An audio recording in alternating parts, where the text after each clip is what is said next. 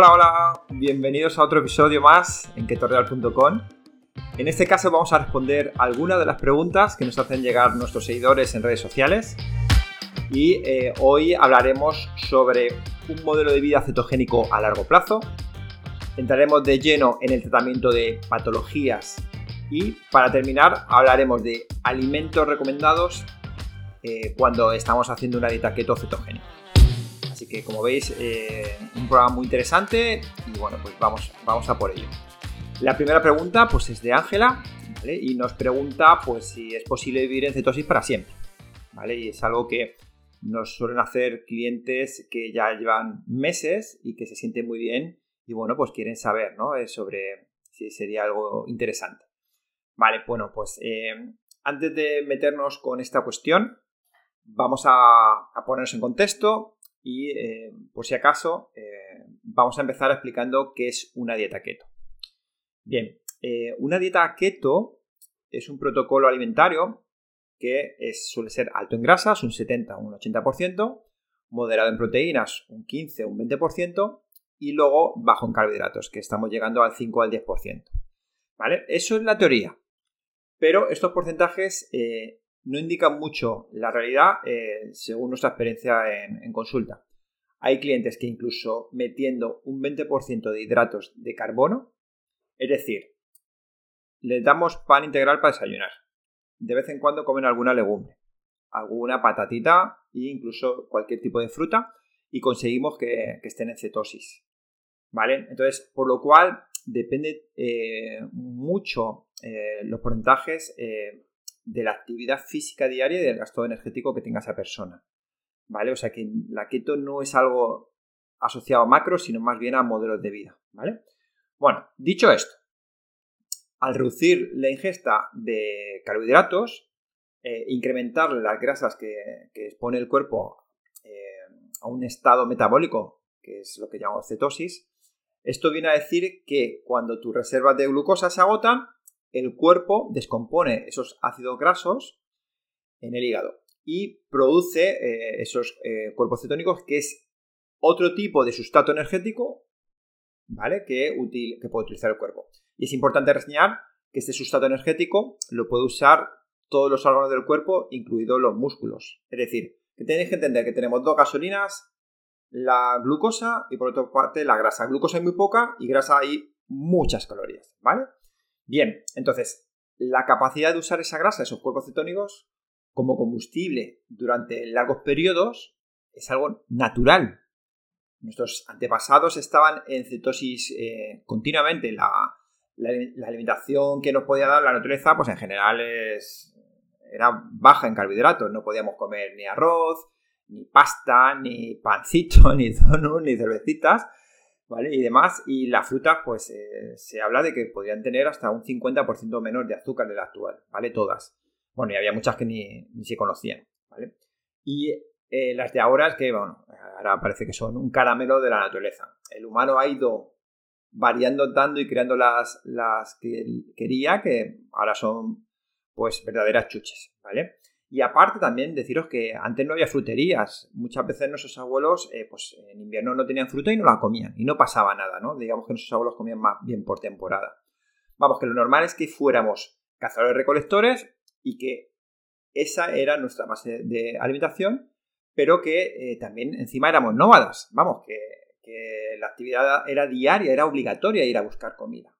¿Vale? Entonces, eh, es fácil entender que la energía normal del cuerpo es nuestra grasa. De ahí que la almacenemos eh, en el cuerpo de esa manera, no en forma de glucosa, que hay muy poca, ¿vale?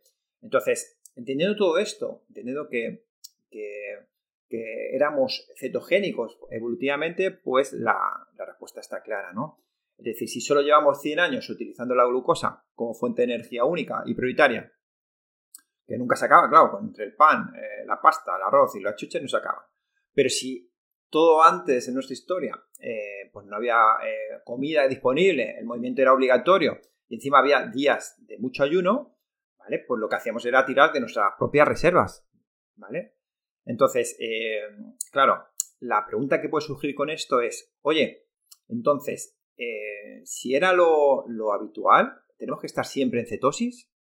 ¿vale? Y bueno, nosotros pensamos que si miramos también hacia atrás, y estamos ahí en el monte, eh, y eh, uno de nuestros antepasados ha encontrado un árbol de fruta, posiblemente se ponía hasta arriba, ¿vale? A tope, entonces él no sabía ni lo que era cetosis y, y tomaba carbohidrato, ¿vale? O sea que nosotros pensamos que eh, la cetosis se puede llevar a largo plazo, pero lo ideal es, primero, vamos a, a bajar de peso, ¿vale? Bajamos de peso, eh, ahí sí que recomendamos una cetosis eh, más estricta, ¿vale?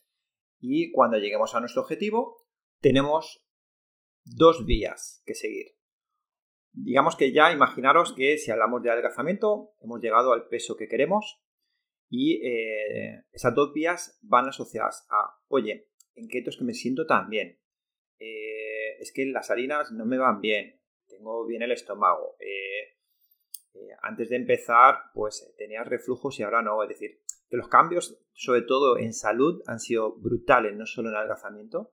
En este aspecto sí que recomendamos pues llevar eh, un 90% una dieta keto estricta y luego pues eh, a lo mejor una vez a la semana o dos, ¿vale? Hacer una keto cíclica, lo que se llama, pues a lo mejor romperlo. Entonces sí que pues sería más el, el símil, ¿no? Que os hemos puesto del árbol de, oye, estoy en cetosis, pero si me encuentro un árbol algún día, pues oye, me voy a dar el gusto, ¿vale? Y creemos que eso puede ser interesante para no perder tampoco esa flexibilidad metabólica. Bien, otro caso es que realmente eh, la dieta keto la has usado simplemente para un tema de alcanzamiento. Llegas, eh, pues eso, imagínate, a los 60 kilos, estás eh, estupenda y de repente pues dices, claro, pero es que A mí me gustaría tomarme mi cervecita, mi vino y, etc. ¿no? Entonces, ¿ahí qué recomendamos? Un mantenimiento muy interesante sería, pues a lo mejor, eh, de lunes a viernes, llevar un enfoque eh, cetogénico, ¿vale? Donde, bueno, pues al final metemos fruta, metemos verdura, o sea que es fácil. Metemos proteínas, grasas y demás. Y luego el fin de semana, que yo ya estoy en mi peso, ¿vale? Pues de repente una comida y media, más o menos, pues eh, podría salirme, ¿no? Pues de repente pues tengo vida social y también nosotros pensamos que es súper importante, igual que el resto de cosas. Y si me tengo que tomar mi arrocito y demás, pues me lo tomo sin problema y al día siguiente, pues oye, es el cumple de mi hija, pues me voy a tomar un cacho tarta, ¿vale? Si luego ya de lunes a viernes vuelvo a mi enfoque cetogénico, eh, lo normal es que a lo mejor ese fin de semana, pues si has cogido pues, por inflamación, sobre todo, no por, meter grasa, sino por inflamación de comer cosas que no estás acostumbrada, pues a lo mejor coges un kilito, de lunes a viernes otra vez te lo quitas y seguro eh, que, eh, que va a ser rápido en dos o tres días y ya está, y a vivir. Es decir, es un mantenimiento donde nosotros pensamos que es un modelo estupendo, donde realmente tú eh, no estás a dieta, estás en una estrategia donde de lunes a viernes te gusta cuidarte porque es fácil en el trabajo, pero el fin de semana, oye, pues me paso, me salgo un poquito porque, a ver, porque encima es que vivimos en un mundo yonki, no vivo en una isla y me apetece. ¿Vale? Así que esos serían los dos enfoques. Uno, por salud, que entonces ya sí que hay, eh, habría que ser más estricto, porque sobre todo si hablamos de, de tema digestivo, microbiota y demás, o de enfermedades, ¿no? Pues oye, ahí sí que el estar todos los fines de semana saliéndose no lo recomendamos. ¿vale? Pero si es solo por un tema estético, eh, pues oye, genera un modelo de vida donde sea más fácil y tenga más adherencia a futuro y que, y que realmente no pienses ni que estés a dieta, ¿vale? Que realmente sea un modelo. Ambos casos pueden ser un modelo sin problema, ¿vale? Así que eso es lo que recomendamos. Entonces, eh, lo, que está claro es que si llevo una alimentación el mayor porcentaje del tiempo eh, acorde a cómo es mi genética, que no ha cambiado, ¿vale? Eh, seguro que eh, va a ser todo más sencillo y me voy a encontrar mucho mejor, no solo en peso, sino en salud, ¿vale? Es decir, lo que os estamos pidiendo es que respetéis el diseño de vuestro cuerpo. Vamos ya con la segunda pregunta. En este caso es una pregunta global que nos hacen muy a menudo y es que la dieta keto cetogénica, eh, ¿en qué patologías nos pueden ayudar? ¿Vale? Entonces, bueno, vamos a eh, hablar de evidencia científica y vamos a empezar por eh, la evidencia fuerte y luego hablaremos de la evidencia emergente. ¿Vale? Entonces, eh, de esa manera, pues basado en evidencia científica y estudios, pues podemos daros la respuesta que pensamos que es lo suyo, ¿no? Que nos basemos en pilares fuertes. aparte de lo que veamos nosotros, ¿no?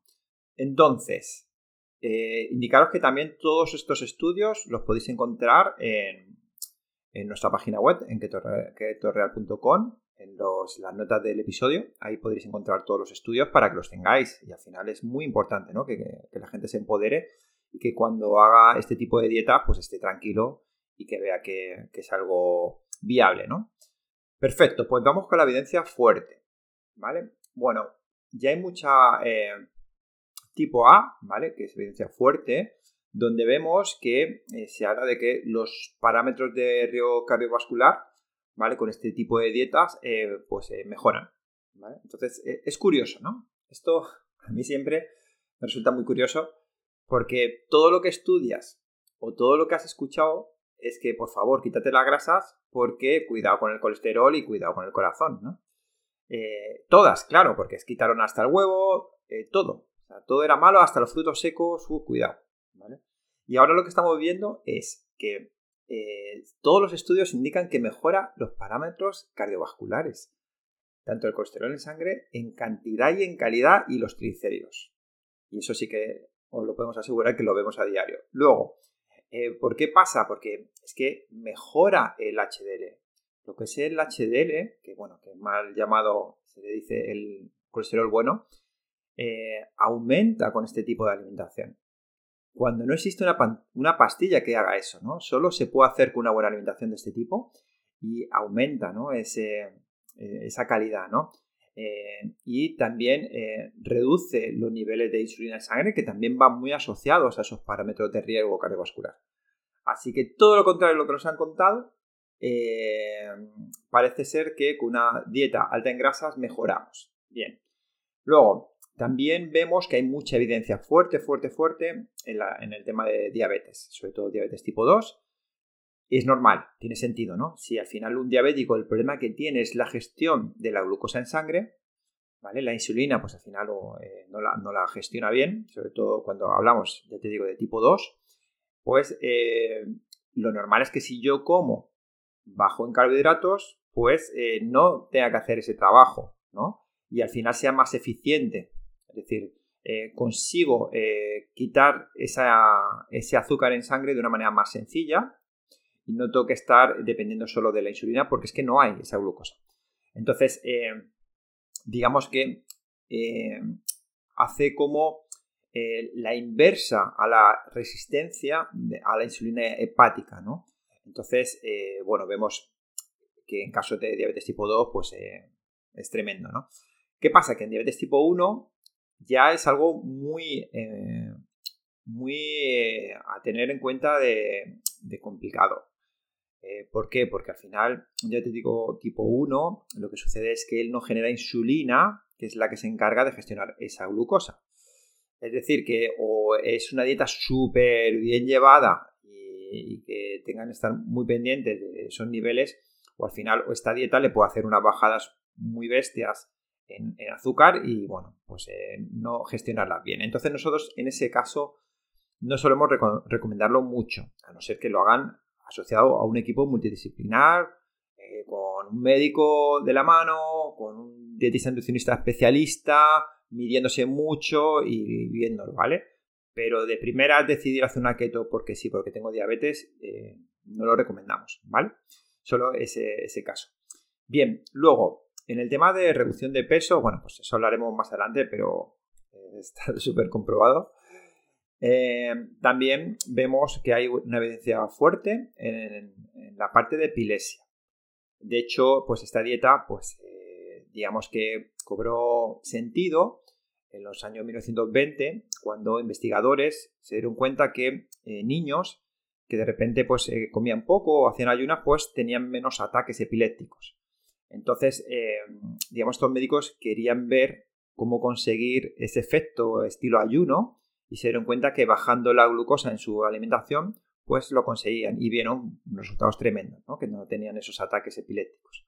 Desde ahí empezó a hablarse mucho de esta dieta y bueno, pues se lleva usando muchos años, es decir, que es algo que no es de ahora. Ahora pues está cayendo en España o en otros países, pero por ejemplo en Estados Unidos lleva ya años, muchos años, ¿vale?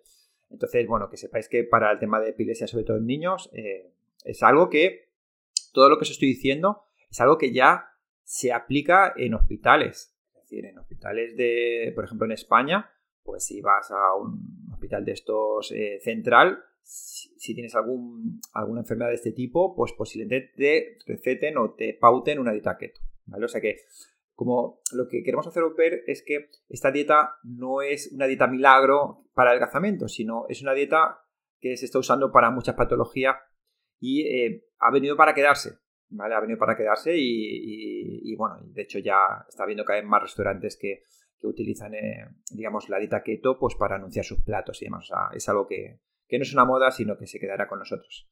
Bien, entonces todo eso eh, que hemos hablado es evidencia fuerte. Ahora vamos con la evidencia emergente. la evidencia emergente, pues podemos ver estudios sobre cómo mejoramos en acné, ¿vale? En la acción cutánea reducida del IGF-1, ¿vale? Eh, bueno, ¿por qué sucede todo esto? Tenéis que entender que la piel está conectada eh, a nuestro sistema digestivo, o sea, lo que es microbiota y piel van de la mano. Entonces, esta dieta, la dieta keto, también es una dieta baja en FODMAP. Lo que genera es que mejoremos mucho esa disbiosis eh, de nuestra microbiota y eso ayuda a, todos los eh, problemas de piel, tanto acné como, como bueno, pues psoriasis, eh, como, bueno, incluso ayuda en el tema del cabello, del pelo, de las uñas, es decir, y todo eso es porque va asociado a ese sistema digestivo, ¿vale? Luego, también ya tenemos mucha evidencia emergente en enfermedades neurológicas. Eh, tenemos ya muchos estudios donde vemos que eh, esta dieta keto aumenta los niveles de, ATP, eh, la producción reducida de ROS, aumenta la biogénesis mitocondrial, ¿vale? También vemos mayor síntesis de pufa, reducción del metabolismo de la glucosa, es decir, que lo que hacemos es que haya una activación neuronal y que eso haga mejorar en, por ejemplo, pues, en personas que tengan Alzheimer, Parkinson, eh, bueno, pues eh, en el tema, de hecho, se está llevando también a tema modelo negocio, en el tema de concentración, pues ya hay empresas en Estados Unidos que, bueno, o eres keto o no entras en la empresa. Es decir, estamos llevando a esos niveles, ¿no? De, utilizar la dieta cetogénica. Entonces, como veis, también es muy interesante que veamos cómo eh, dañamos menos la mitocondria con este tipo de dietas y lo que hacemos es mejorar nuestra activación neuronal. Bien, también ya hay mucha evidencia emergente y, muchas mujeres vienen eh, preguntándonos por esto, por síndrome de ovario poliquístico. Eh, ¿Qué sucede con el síndrome de ovario poliquístico? Que ya en programas más adelante hablaremos de él. Lo que sucede es que, digamos que ese síndrome va asociado a resistencia a la insulina. La resistencia a la insulina al final es que tu tratamiento de la insulina pues, no es eficiente. Es decir, si no lo, no lo consigues guardar o que los receptores la capten, lo que van a hacer es que la almacenas en grasa de una manera más sencilla. ¿Vale? Eh, se habla que en Estados Unidos eh, el 60% de la población ya tiene resistencia a la insulina, que es muy grave. ¿Vale? En España no lo sé y en otros países eh, habría que verlo, ¿vale? Pero está ahí la cosa. Entonces, si yo consigo reducir esa insulina en sangre, en, esas mujeres que tienen ese síndrome de ovario poliquístico, pues le va a resultar mucho más fácil lo que es eh, bajar de peso y tener un peso saludable. Si no, están luchando, pues tienen, digamos, más variables en contra para tener obesidad o sobrepeso. Entonces, eh, si ya es difícil mantenerse delgado, pues encima hay variables que van contra ti, pues se complica todo más. Entonces, en síndrome de ovario poliquístico es fundamental hacer una dieta baja en carbohidratos y sobre todo entrenamiento de fuerza. Eh, tenemos que tener más masa muscular, que es donde se almacena esa glucosa, y es muy importante. Bien, luego, si hablamos de cáncer, bueno, pues esto ya sí que hay mucha literatura y ya en hospitales eh, importantes de España, pues ya vemos que, bueno, pues que se está usando este protocolo y lo que hace es eh, que, bueno, pues al final todos sabemos que un cáncer, pues al final le gusta mucho la glucosa y es su sustrato energético principal. Entonces, si lo reducimos más una buena quimio, eh, unos buenos protocolos, es decir, un buen, un buen equipo detrás, pues estamos viendo mejoras. Tiene su lógica, ¿vale? ¿Una dieta keto va a curar un cáncer? pues deciros que no, que por ahora no hay evidencia científica de eso. Nosotros no conocemos un caso de ese tipo, ¿vale? Porque todos los casos hemos visto ha sido una sinergia entre esa dieta keto con, una buena quimio, con una buena radio, eh, una buena actitud, eh, bueno, pues muchas cosas, ¿vale? Que son muchas variables muy importantes que nos cuentan los médicos, pero que realmente ya haciendo esta dieta ya vayas a sanarte, en ese aspecto no. Siempre tienes que ir al médico y seguir los protocolos médicos, pero sí que posiblemente pues también te pauten este, esta alimentación, ¿no? Así que como veis, estos son eh, estudios científicos que dejaremos en, las notas del programa y eh, podéis revisarlos, ¿vale? Eh, también he sacado otros por aquí, ¿vale? sobre todo, pues, hablando en general de, pues también del alcanzamiento, ¿vale? Porque ahí sí que hay evidencia fuerte y ahí sí que podemos nosotros validarlo, ¿no? Y bien, eh, por ejemplo, estoy aquí abriendo un artículo, un estudio, ¿vale? Donde se habla de la eficacia clínica de la nutrición cetogénica eh, la tormenta de citoquinas en COVID-19. ¿Vale? Bueno, este lo hablo porque, bueno, eh, está de moda, ¿no? el tema COVID y es un tema, pues, que no a todos, digamos, nos influye, ¿no? En nuestro día a día y vemos muchas recomendaciones de distancia, vemos muchas recomendaciones de vacunación, eh, pero nos gustaría ver también que en la tele, ¿vale? También eh, aparecieran recomendaciones de que la gente se cuide, porque si llevas una alimentación sana y te mueves, y sobre todo llevas una, alimentación antiinflamatoria que es keto, ¿vale? Pues según ese estudio nos indica que eh, era un estudio con, con 68 pacientes, ¿vale? Y vieron que eh, en los que llevaban una dieta keto reducía la mortalidad, el ingreso a la unidad de cuidados intensivos y la necesidad de ventilación no invasiva en pacientes en COVID-19. ¿Vale? Este estudio también lo dejaremos y de, estos hay muchos. Y tiene sentido, ¿no? Al final, si, consigues eh, quitar todo lo ultraprocesado, empiezas a comer bien, empiezas a moverte, pues oye, vas a tener también tu sistema inmunológico más fuerte y posiblemente el virus no te haga daño. ¿vale? O no te haga menos daño, ¿vale? Entonces, bueno, eh, importante este estudio. Luego, eh, más cosas.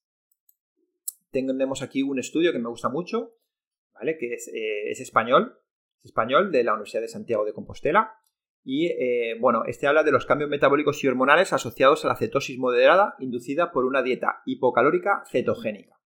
¿Vale? en este caso, el, anterior, bueno, pues era del 2020, y en este caso, eh, no lo veo ahora. 2018. Bien, entonces, 2018. Este estudio que, está, lo, dejaremos en PDF para lo que veáis, es un estudio pues, que tiene 179 páginas, ¿vale? Y entonces os voy a leer las conclusiones, que a mí me parecen muy importantes, ¿vale? Para que veáis un poco un rango general. Bien, bueno, no voy a leer todas porque son muchas las conclusiones, pero vamos con las que yo pienso que os pueden interesar más. Bien, la dieta cetogénica de muy bajo aporte calórico, la VCKD, que se llama así, induce una pérdida muy significativa de peso corporal, aproximadamente 20 kilos, en un corto periodo de tiempo, 4 meses. Es decir, en 4 meses puede cambiar toda tu vida. 20 kilos es una mochila increíble. Y, es algo que hace que, bueno, la gente de verdad eh, se vea más capaz de todo. Bien, segundo punto. La reducción en el peso corporal inducida por la dieta keto se explica principalmente por la reducción en la masa grasa total y el tejido adiposo visceral. ¿Vale? Eso es importante. Es decir, que la mayoría fue grasa. En el siguiente punto lo valida. La pérdida de peso atribuible a la masa muscular fue mínima, aproximadamente de un kilo. Y eh, se vio que se preservó todo, lo que es fuerza muscular. ¿Vale? O sea, eso es súper importante, sobre todo a la gente deportista que se dé cuenta que con esta dieta pues, puede tener efectos muy buenos en la pérdida de grasa y sin embargo no tocar mucho el músculo. Y eso es algo que en culturismo, bueno, pues es, es oro, ¿no? Bien, más cosas. Eh, la considerable y rápida reducción de peso corporal que ha sido inducida por la dieta cetogénica no indujo la reducción en el gasto metabólico basal que ha sido descrita en otras intervenciones de adelgazamiento. Es decir, esto es importantísimo. Que entendamos que, con keto, eh, como hay tanta saciedad, comemos menos y por eso la gente suele hacer ayunos intermitentes. Y sin embargo, el metabolismo basal no baja, está continuamente eh, en el mismo ritmo de esa persona durante todo el proceso de adelgazamiento. ¿Vale? Eso es fundamental. Bien, eh, otro punto dice, la dieta cetogénica de muy bajo aporte calórico aparece como una intervención nutricional segura, induciendo una reducción severa del peso corporal sin alterar el, equilibrio ácido-base. Así que ya aquí están dando una, una conclusión importante, ¿vale? Que es segura. Es segura y, bueno, eh, después de toda la introducción que os hemos dado, pues tiene lógica, ¿no? Si comemos eh, como nuestro cuerpo está diseñado, pues claro que va a ser segura. Bien, eh, bueno, no quiero enrollarme más con este estudio, pero dice que al final dice que así podemos afirmar que la cetosis terapéutica inducida por la dieta y la cetoacidosis como complicación metabólica son entidades completamente diferentes. Es decir, que la cetoacidosis no es algo que se genere por una dieta cetogénica. Es algo cuando alguien tiene problemas eh, distintos, por ejemplo, pues diabético tipo 1 y, bueno, pues eh, lo hace todo mal, ¿vale? Pues ahí sí que podemos llegar a puntos eh, peligrosos, pero lo que es una dieta terapéutica nunca, nunca llegará a, a ser un problema para la persona. ¿vale? Entonces, bueno, pues este estudio también muy interesante. Más que tengo por aquí así rápidos, pues eh, aquí pues tengo otro que es la diabetes cetogénica como tratamiento de la obesidad y la diabetes tipo 2. Vale, pues nos dice que la evidencia disponible sugiere que las dietas cetogénicas son efectivas para lograr una pérdida de peso rápida y significativa mediante una intervención fácilmente reversible que podría repetirse si fuera necesario. Es decir, bueno, pues lo haces por periodo de tiempo y sin problema puedes repetirlo. Y que la masa muscular y la fuerza se conservan. La tasa metabólica en reposo no se ve afectada, el hambre y el apetito y el estado de ánimo no empeoran, al revés, mejoran.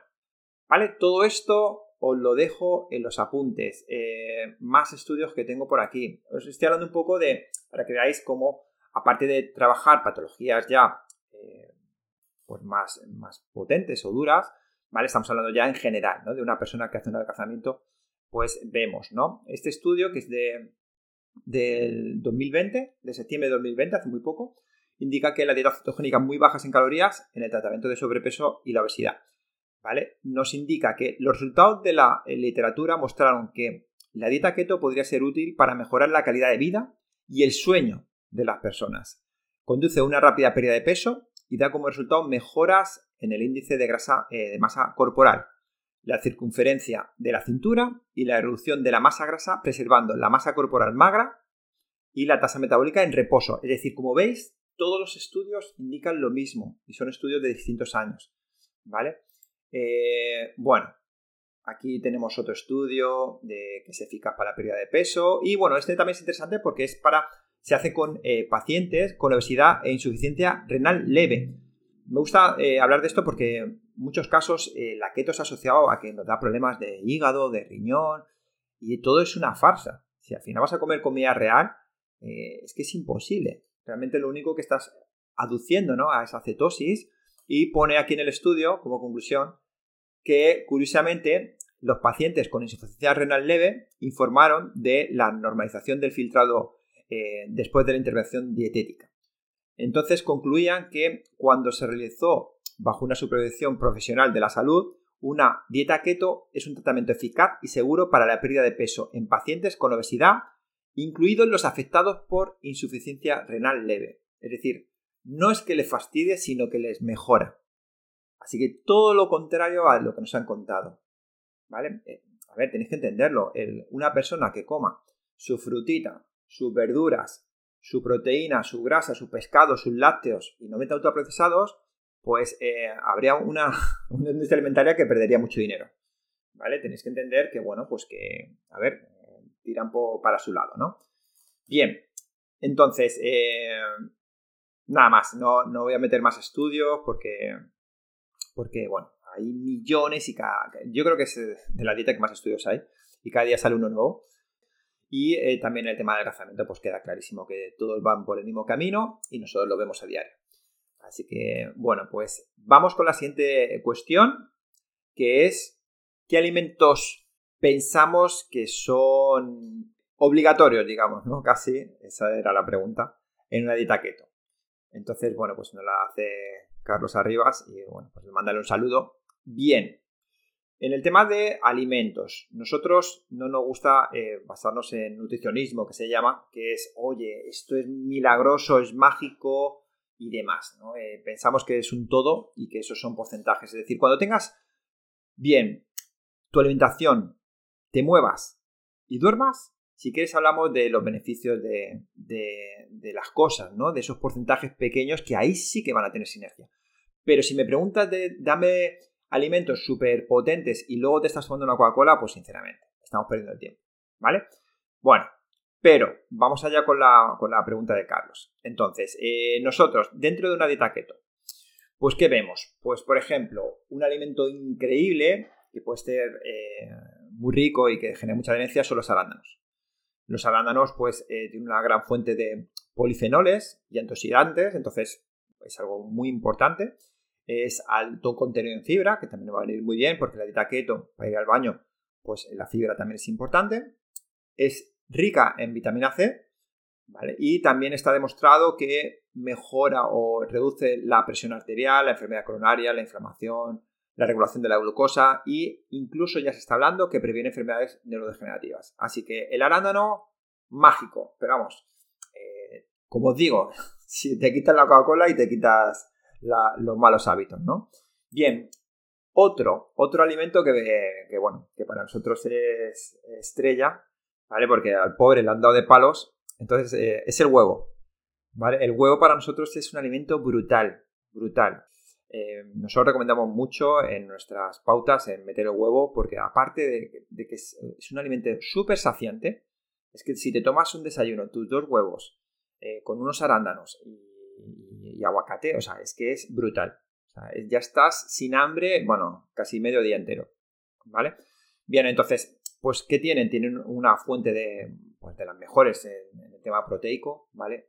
Tiene una densidad nutricional tremenda, rico en colina, eh, que es para, bueno, para el desarrollo cerebral, un gran aporte de vitaminas del grupo B y D, y eh, bueno, en la cocina pues es muy versátil, ¿no? Al puedes hacer de todo, tiene, eh, es ideal bueno, para, cenas, por ejemplo, que, al final es algo más digerible que a lo mejor una, ensalada gigante, pues una tortilla francesa ahí con un poco de verdura es tremendo, ¿vale?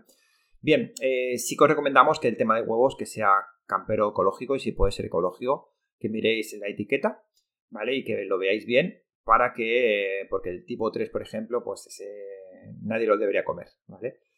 Bien, entonces los huevos eh, a diario podéis tomarlos sin problema, todos los días si queréis, es un alimento increíble, pero bueno, ya te digo, en keto, no keto, da igual.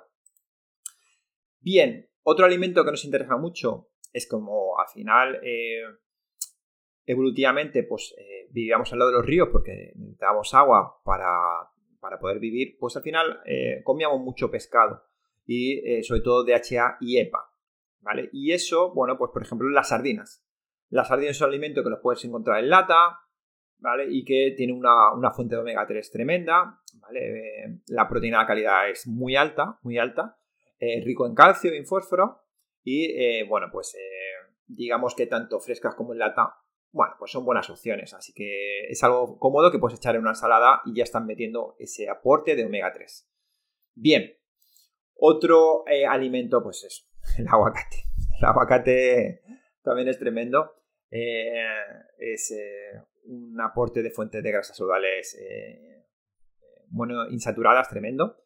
Eh, es rico en potasio, en magnesio, en folato, es rico en, antioxidantes y bueno, también es súper saciante. Eh, lo puedes comer también pues, en una ensalada, lo aplastas, le echas un poco de, sal y es como un guacamole que, con un poco de pollo. Bueno, no sé, me parece increíble este alimento. lo pasa que eh, es una pena que sea tan caro y que hay veces que te lleves eh, uno negro a casa sin darte cuenta. No sé, eso tendrían que buscar la manera de, que no pagamos 3 eh, euros o 4 y que encima no te lo puedas comer. Eso no sé, a ver si lo arreglan de alguna manera. Bien. Y luego, en el tema de, keto, importantísimo. Aquí sí que los otros alimentos, bueno, pues eh, son importantes, pero aquí en keto sobre todo lo que es la hoja verde. ¿Vale? Al final, eh, bueno, pues eh, las frutas en keto estricta no podemos meter todas, ¿vale? Y el aporte de vitaminas lo vamos a hacer aparte de esta hoja verde. ¿vale? En esta hoja verde, pues lo que es las espinacas, las acelgas, la rúcula, el brócoli, el cal, el perejil, son súper importantes. Son, vamos, son para uso diario y eh, son ricas en magnesio, en fibra, en folatos, eh, bueno, y pueden acompañar casi todas las comidas. Aparte de que están metiendo, estás metiendo mucha fibra y además eh, son aptas o requieren de sal, que eso nos interesa para que luego también el sodio esté bien en una dieta keto. Así que también os lo recomendamos mucho, la hoja verde.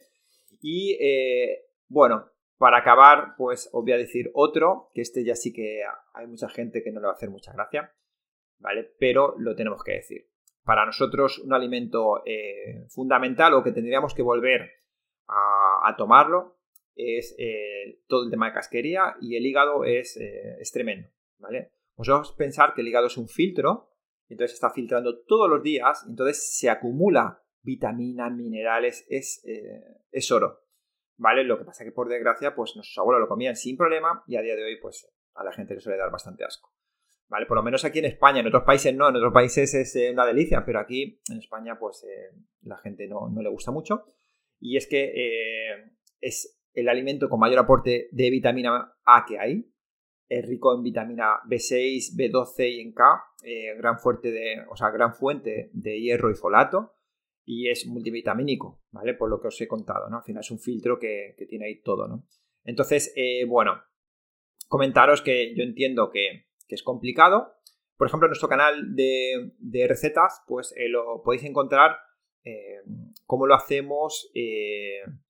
pues, bueno, entrar en YouTube, en Keto Real, buscar Keto Real y ahí aparece. Y lo hacemos, pues lo empanamos con harina de semillas, y bueno, pues la verdad es que eh, sí que en ese caso se fríe, ¿vale? Pero bueno, es eh, para una vez que lo comemos, se fríe un poco y, eh, y, luego le echamos cebolla por encima. Y la verdad es que mata el sabor, está muy delicioso y encima, bueno, pues es muy keto. Así que, bueno, pues comentaros esos alimentos. Habría muchos más, pero bueno, he ido un poquito a los que vemos que, serían importantes, pero como os digo, en cualquier tipo de alimentación. Así que Bien, pues aquí hemos acabado eh, este episodio. Espero que os haya gustado. Eh, espero que, veáis eh, el significado ¿no? de hacer una dieta keto sostenible en el tiempo, que, entendáis que es algo natural del cuerpo y que también nosotros entendemos que es complicado en el modelo actual. El que tú lleves una dieta keto y que en la tele veas continuamente bollería, pues oye, es complicado. Pero, sinceramente, lo que tenéis que entender es que esta dieta, como tiene eh, una regulación hormonal muy importante de leptina, insulina, eh, glucagón, eh, conseguimos que baja mucho el apetito y por eso son dietas donde la gente la está poniendo de moda porque se pueden llevar a largo plazo. Así que bueno, sin nada más, despedirnos y mandaros un abrazo a todos. Si os ha gustado el episodio ya sabéis y nos vemos en el siguiente. Hasta la semana que viene.